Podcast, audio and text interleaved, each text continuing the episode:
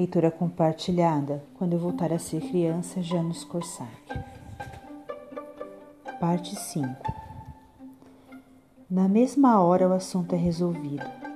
Penso, obrigado, e volto para a minha sala. Nem sequer cumprimentei. Foi uma falta de educação, é claro. Não tem importância. Só quero sentar na minha cadeira sabendo que o problema acabou. Na última aula, o professor lê alguma coisa sobre os esquimós, que o inverno na terra deles dura metade do ano e que eles constroem casas de neve. Esses barracos se chamam iglus. Pode-se acender fogo dentro do barraco, mas só quando faz muito frio, senão a neve derrete. Quando era adulto, também sabia coisas sobre os esquimós, talvez até mais coisas mas não me importava com eles, nem me perguntava se eles existiam de verdade. Agora é muito diferente. Fico com pena deles. Aparentemente estou de olhos abertos, olhando para o professor, mas o que vejo são campos de gelo. Nada além de gelo e neve, nenhum arbusto, nenhuma plantinha, nem pinheiro, nem grama, nada só gelo e neve. A seguir a noite cai, vento, escuridão, só de vez em quando uma luzinha no horizonte. Sinto geada e saudade dentro de mim. Coitado dos esquimós. Eles têm uma vida fria. Na nossa terra, mesmo o sujeito mais miserável pode se aquecer ao sol. Havia silêncio na sala enquanto o professor lia. Uma vez alguém lá atrás sussurrou alguma coisa baixinho. O professor nem olhou para ele para fazê-lo calar a boca.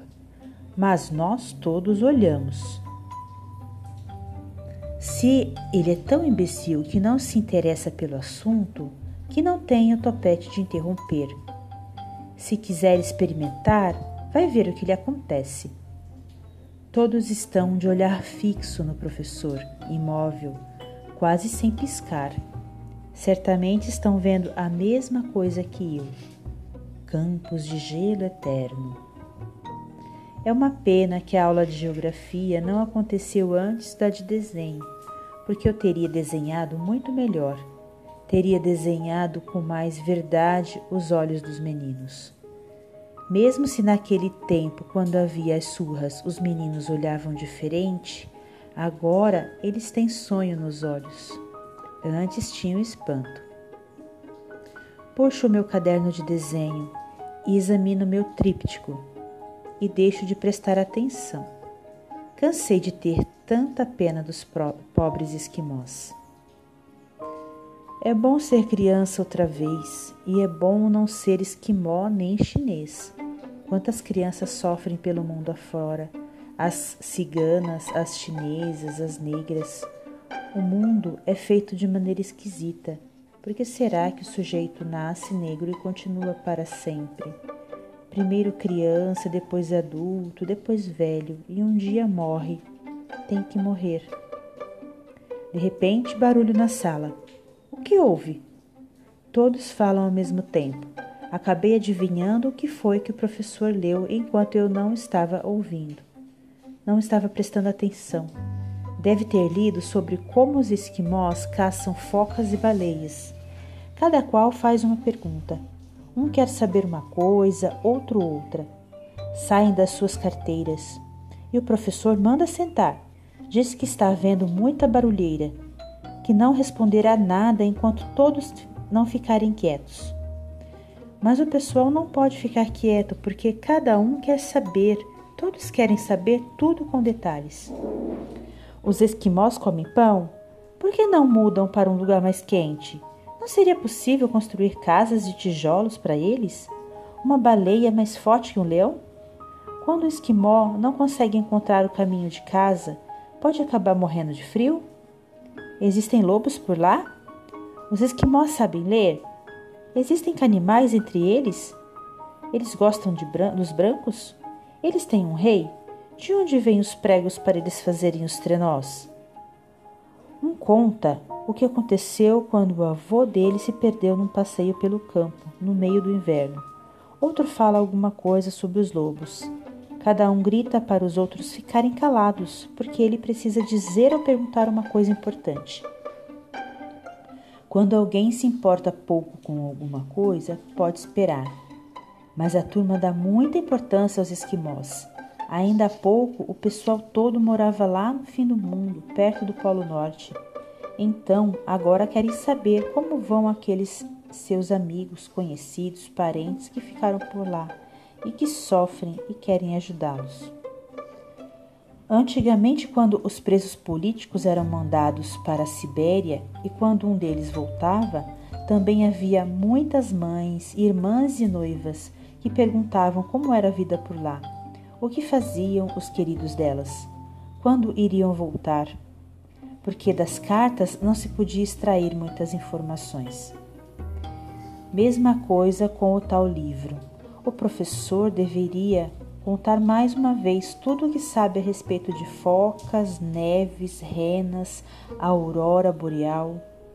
Poderia até repetir tudo, porque muitos de nós não ouviram tudo, de tão emocionados que estavam. Para o professor, esta já é a sua quarta aula, a quarta hora de trabalho na escola. Para a turma, notícias de um país longínquo, de seres muito queridos. O professor está cansado. E nós também, só que de outra maneira. Assim surge a impaciência, ele está saturado e nós queremos mais. Agora o professor está quase com raiva, ameaça-nos com um castigo. Nunca mais vai ler nada. Nunca mais.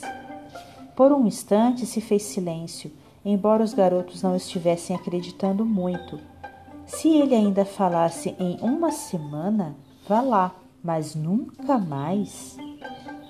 Aí um boboca começa a fazer palhaçadas. Que isso? O senhor não vai fazer essa maldade com gente, diz ele.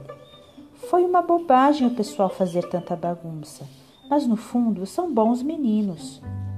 Parece que ele está querendo dar uma de pacificador, mas logo se verá que o que pretende mesmo é irritar o professor, provocar uma explosão, fazer o professor perder o controle.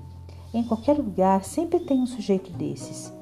Ou não se interessa por nada e então fica chateado quando uma aula é interessante, porque é preciso guardar silêncio para que todos possam ouvir ou cria confusão só para atrapalhar, porque nesse exato momento não está gostando da aula, por uma razão qualquer. O professor já está procurando alguém para botar para fora. Já consultou o relógio, porque gostaria que a aula acabasse logo. O clima torna-se desagradável.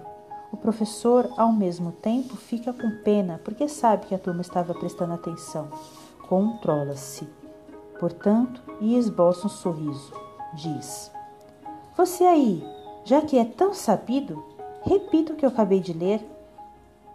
Começa então uma aula comum, dessas em que o professor interroga os alunos, e esses resmungam, suspiram, respondem mal, e o professor acaba achando que nós não sabemos nada, que somos uns ignorantes. Quando eu era adulto, quanto mais uma coisa me interessava, melhor eu era capaz de falar a respeito mas com as crianças talvez seja diferente.